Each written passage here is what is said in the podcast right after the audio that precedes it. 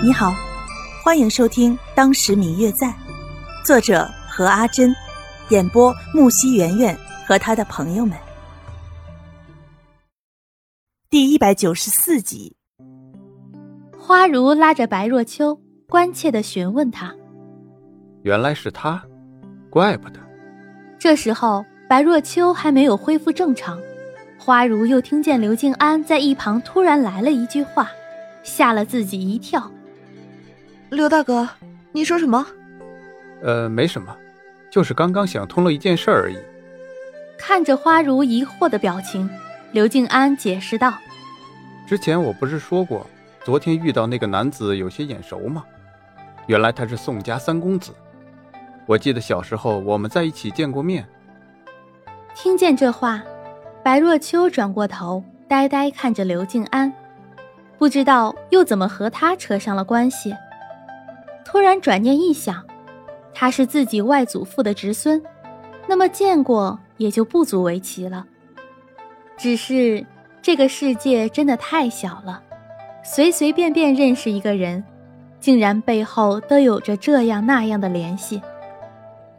弄清楚了这两个问题之后，白若秋的心早就不在这里了，此刻只是想回去好好理理思绪。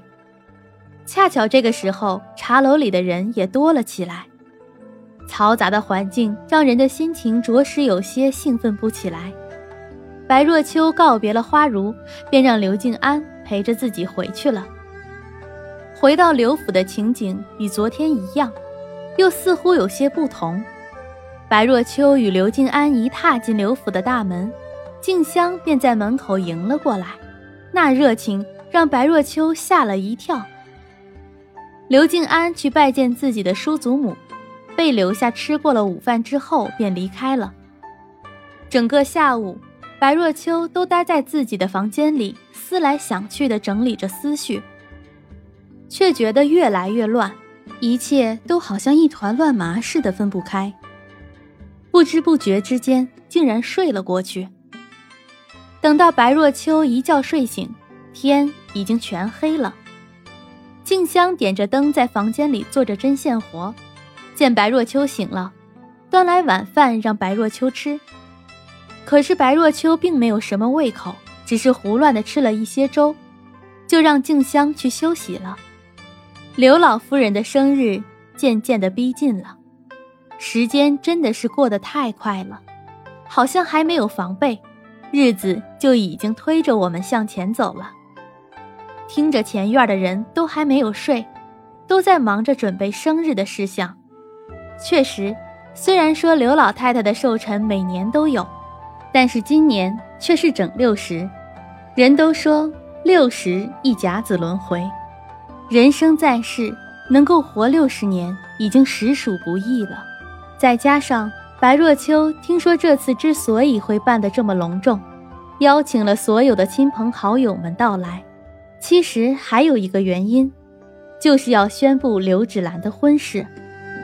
其实关于这一点，白若秋是早就知道的，只是自己怎么也没有想到，好奇了许久的未来刘家姑爷，竟然会是宋清灵。他不知道宋清灵怎么会答应了呢？当初可是宁愿娶一个男人回家，也不愿接受这桩被父母命定的婚事的他，如今。也向命运妥协了吗？嗯嗯，我最亲爱的小耳朵，本集已播讲完毕，感谢您的收听。如果你喜欢这本书，欢迎您多多的点赞、评论、订阅和转发哟。当然，也可以在评论区留言，我会在评论区与大家交流互动的。喜欢这本书就给他点个赞吧，你的点赞和评论是我们创作最大的动力。感谢您的收听。